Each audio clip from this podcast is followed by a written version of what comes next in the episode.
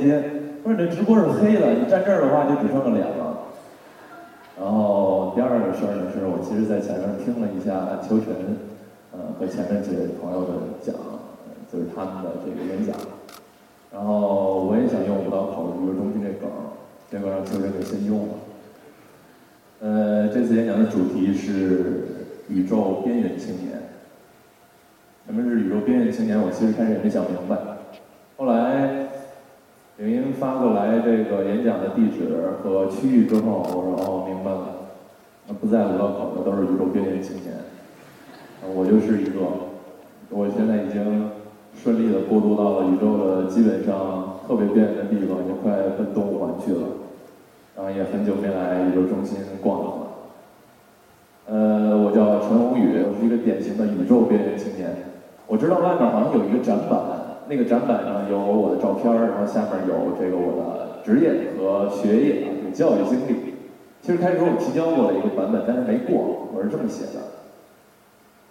啊啊，这么写的。这写的有点笼统，然后也不太正式，但是，这不是取巧，因为这个跟我自己所理解的教育和职业经历。职业经历的逻辑是有关系的，也跟我今天想讲的几个小故事有关系。这几个故事都跟我有关，也跟今天我想说话的主题有关，也就是创造。提到创造这两个字，哎，给大家三秒钟的时间哈，想一下，创造第一个想到的人或者事或者物是什么？三啊，时间到了，哈哈哈。说中元记的这个过会儿咱们讲讲中元记是什么。啊，可能有人这个说，电灯、爱迪生这个算是创造，发明创造，还有那个手机啊，掏出手机，手机算创造，上网、互联网也算创造，这个老干妈也算。另外，我还知道一个创造特别好，是一首世界名曲，这首世界名曲的名字叫这个《理想三旬》啊。然后这首歌呢，目前虽然是世界名曲，但是也只有中文版。这首世界名曲非常好，可以起到这个呃怡情的作用，陶冶情操。但是这些上面说的这些创造呢，跟大家既近又远。近在哪儿啊？每天都能体验到，或吃的，或者听的，然后或者是感受到，但是又远，因为你既不可能跟已经仙逝的爱迪生先生去聊聊发明电灯时候的这个心路历程。也不能跟老干妈去聊辣椒酱的制作方法，但是今天来到现场的同学们啊，同志们，你们有福了，不用九九八。今天第四个创造的这个世界名曲的作者，也就是本人，可以跟大家聊聊我的心路历程。四个故事啊，跟我有关的都是讲讲我的这个关于音乐和创造的事儿。第一个故事呢，要说起来，可能要是很久很久以前了啊。先从这个盘古，呃，算了，还是再近一点吧。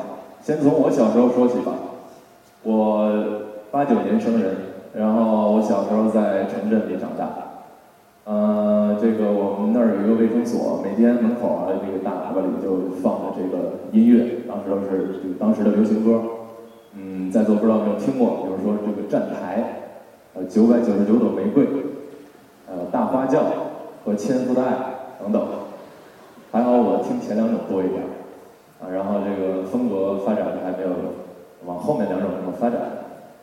呃，当时听了听了歌，自己就去学就唱，然后在小学的时候呢，我们班级有一个课堂 KTV 的时间，老师有时候上课上累了，就说班级有没有同学可以踊跃的来唱唱歌，给大家呃娱乐一下，文艺积极分子。我就是其中一个，举手的踊跃发言，啊，踊跃的去台上唱歌。因为有这些机会，我要买很多磁带去学当时的音乐。最后呢，初中我们小镇上有一个吉他老师发了传单，然后被我给逮着了。那个学期好好的学了学习，然后期末考了呃人生中最后一次全班的这个前三名，买了把吉他，就开始学吉他。这些事儿其实听起来很连贯啊，但是发生的时间其实这个线索还是挺长的，集结在了我人生前十几年当中。然后马上就要说到后面讲的这个了，创作人数学课的处女座。呃，我不是处女座啊，我是其他的星座。然后，哈哈，那个到高中之后，因为有前面的学习音乐的这个一些感受，然后爱好，就想着说要不组个乐队吧，我们就组了个乐队。然后组了乐队之后呢，因为其实当时很紧，我们是个寄宿制的高中，又没有时间很多时间去排练，更没有机会演出。就说那咱们做个纪念，翻唱一些我们喜欢的音乐人或乐队的歌，然后做一张专辑。聊着聊着就变成了，哎，要不然咱们自己也写个一两首试试，然后就是翻唱加原创的这个专辑。哎，说到这儿的时候觉得行，要不然试试。不过写歌是什么我也不懂。然后在决定这个做了这个决定没几天，我还记得非常清楚，那是一个数学课，是个夏天啊，非常热，然后开着窗户，外面那个蝉叫的那个欢声。呃，然后在我们高中的时候，我研究出了我们课堂上的一个逻辑，就是课桌书堆，课桌上书堆的这个高低和同学们学习意愿成反比。书桌这个书啊堆的越低的，他越想与老师产生这个眼神上的交汇和交流；摞得越高的，就越不想跟老师产生交流啊，眼神上。我就是第二种。当时我就在自己的小天地里，这种闷热的天气里。然后在那种带点叛逆、带点对当时我学习的一些现状的思考，我写出了我人生中第一段词。这个词呢，现在也没有发表啊。今天这个首次曝光一小段这词是这么写的：是谁在唠叨没完没了？我耳朵已经长满草，我受不了这煎熬，我看不惯你们的行为和轨道。当时写出来我挺高兴，因为它就是我在那个情境下、那个场景下。能想到的和感受到的一段我最真实的感受，我把它写成了词。然后当天中午啊，回到宿舍，我饭都没吃，我就拿着吉他开始尝试去写曲。这个曲呢，呃，其实当时我也是这个吉他三月通的水平啊。我记得用四个和弦：C 和弦、G 和弦、AM 和弦和 EM 和弦，很简单，就在那扫。所以这首歌前半段，我就在那一天创造出来这小段的歌，是这么唱的。是谁在唠叨没完没了？我耳朵已经长满草，受不了这煎熬，看不惯们的行为和轨道。左手右手一个慢动作，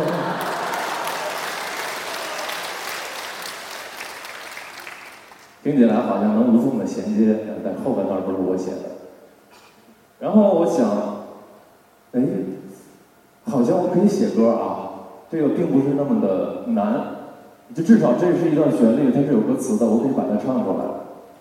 所以当时呢，有一种灵魂出窍的感觉，我觉得我迈出了这一步，太好了。我就又鼓励我乐队的其他三个人，分别是一个不会乐器的主唱啊，当时我也是主唱，俩主唱，然后还有一个是一个容易招黑体质的贝斯手，和一个不会合成乐器的鼓手。但是在那种情境下，他们看，哎，你能写出来，我也试试。结果他们三个人也每人写出来了一首歌，词曲，最后唱也是他们自己唱的。然后我呢，一鼓作气写了五首歌，一共八首歌。我们出了一张纯原创的专辑，在两千零五年的时候，一个寄宿制的高中里，我们把它做成了实体，做成了实体，销售给了那些啊，我这个书堆堆的特别低的同学们。然后又去外面的唱片店去联系售卖。这个专辑现在听起来啊，它里面的歌的制作和这个专辑的制作看起来挺粗糙的，但是啊，这是一个种子，这个种子在我心里埋的非常的深。因为这件事儿，我感受到了创作的第一个点，不必非得是大事儿，什么事儿都可以去创造，随处有感觉了。马上就可以开始。呃，这个专辑出了，反倒是嗯，埋下了这个愿望，因为觉得音乐这个梦想好像，呃，对我们这种普通高中的普通高中生来说，还是有点遥远，还是有点不太切实际。于是就还是走了一条正常的，所谓正常的道路，考了大学，去读了新闻的专业。后来大学毕业之后，我特别喜欢北京的音乐氛围，我就说毕业我就要来北京。一零年底的时候，当时我也是北漂啊，然后找了好几好在北京做了几份工作，但那些对我来说仅仅是工作，因为它时刻要让我想到我的生存和生活。生存是，哎，我这个工作就是挣这么点儿，然后好像现在就是个助理，能行吗？在北京？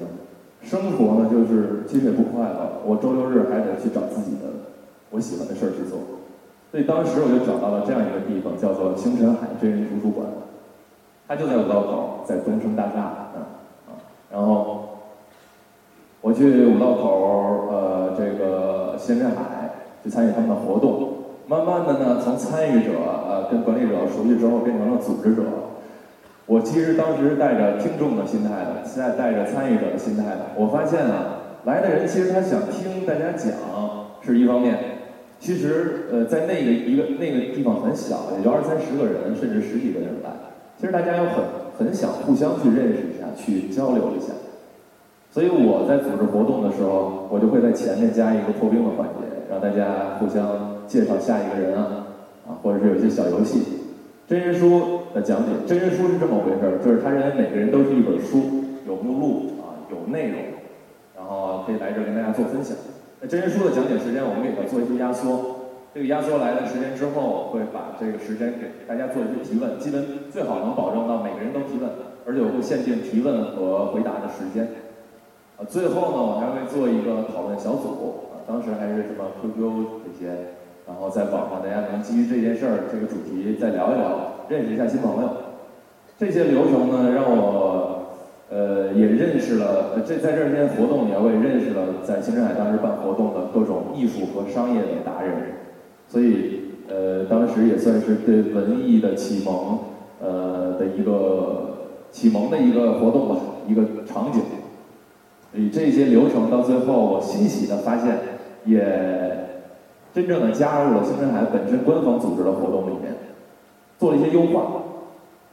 哎，所以我通过这件事儿，我想，哦，我可以请音乐真人书来，呃，但同时呢，我还可以去在这些流程上去做一些创新。也就是我的第二个感受，创造其实可以从创新开始。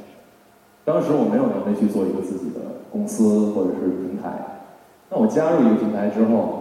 或者是我正处在学习工作环境里之后，我研究了我自己的学习方法和工作方法。这个方法是我自己的，在这个流程上我做了一些优化，那这个优化的方式也是我自己的。我觉得这也是创造。啊，所以这个小葵花课堂时间，你们可以想一想，你自己手头有什么可以优化的。第，这是第二个我想说的一个小点。这第三个呢，就到了中元季了，刚才大家。有人说的中元祭，中元祭是是是什么？我听，且听我道来。那是一个二零一五年的月黑风高的夜晚，五周年在北京北漂的时间马上就到了。呃，其实有些迷茫，因为我之前想一想自己的工作经历，做过一段时间的管理咨询助理，做过一段时间的管理培训助理，后来觉得哎，不能总做助理了，开自己我想创业。所以我就开了一年快餐店，啊，不幸在一年之后倒闭了，然后又去北京广播电台又做了一年助理。我觉得就是好像前几年一直都是在助理的生活里过来的。这座城市呢，我虽然身在其中，但是他跟我却很远。我认识他，他不认识我。所以那天晚上我决定放开手，算了，我就做点我自己喜欢的事儿。在那一刻起啊，我的心里真的无比的踏实。这个踏实在于，我决定做这件事儿的时候，我会想到，OK，我在这件事儿里了，那么我跟他会越来越熟，他也会跟我越来越熟。我不会再想生存和生活了，因为生存，我相信我三年五年之后可能过的就是我想过的生存上的生活。所以那个时候呢，做了一个。合集，这个合集就叫《众乐记一》。这张合集呢，集合了一些音乐人，然后也结合了众筹啊，还有我当时之前前面工作的很多的理念和经验。啊，好像那些工作现在看来做助理啊没有白做。所以那个时候啊，呃，第二天就开始联系音乐人找平台，然后去做了一个网上征集填词的活动。这个活动征集来的第一首，呃，成立成立的第一首歌，也是我发出来第一首歌，就是刚才大家听到的《理想三旬》。也藉由这个活动和这种呃混搭的一些方式，我认识现在的私人唐永峰和现在的一些团队的成员。那中乐季由一张合集开始，然后诞生更多的想法，慢慢它变成一个厂牌，一个公司。而现在中乐季已经出了四张合集。经历了两次融资，成为了一个集音乐人经济、还有演出主办和管版权管理的一体的音乐公司。所以我在这件事上，我又有感受了，就是不必万事俱备，其实马上就开始。我那天晚上想完之后，我当天晚上我就写了两页纸的计划。哎，我可以做合集，其实非常粗糙，现在看起来，而且非常不合理，很多不合理的地方。但我第二天在做的时候，慢慢的把这个过程给它优化了，而且我在做合集的过程里，把中乐季的逻辑优化了。啊，最后就是独立音乐人了，融合。我要讲讲独立音乐人这个独立在哪。很多人觉得说陈鸿宇是民谣歌手或者是民谣音乐人，对，因为我前面两张专辑的风格确实是呃像民谣的那个编曲或民谣的感觉是靠拢的，但我自己给我自己的定位是独立音乐人，音乐人是我的身份。独立是我立于这个世间的态度。我知道我自己想要什么，和我基于音乐以外我会去做到什么。所以，呃，我觉得独立是我更多的是一种生活的状态，音乐人才是我的职业。那到这个时候呢，其实独立音乐人和中乐季就是前面刚才说的所有一个量变到质变的过程了。这个写音乐呀，在高中之后我积累了很多段落。中乐季之前呢，我做过助理，我也开过快餐店。他们最后这种循环开始后，上一件事儿其实会对下一件事产生影响。蝴蝶效应最终融合成了一个独立音乐人，也就是现在的我。这种创造最终会在你想象不到的时间点上爆发。这种上一件事儿对下一件事儿持续的产生影响，是你的热爱。所带给你自己的能量和惊喜。最后呢，啊，送给大家一句名言啊，为了避免一些结束，拒绝了所有开始。这句话是顾城说的。不要为了避免一些结束，拒绝所有开始。啊，其实还有一句名言：当你开始了一点，其实你已经开始了一切。这句话是陈鸿宇说的。所以最后，在今天的 PPT 的这个流程上，其实我也做了一点创新。大家可以看到，我没有标题，因为我的标题在最后呢。那么就是你是创造者，如果有想做的，马上就开始。谢谢大家，我是张宇，以后有机会再见。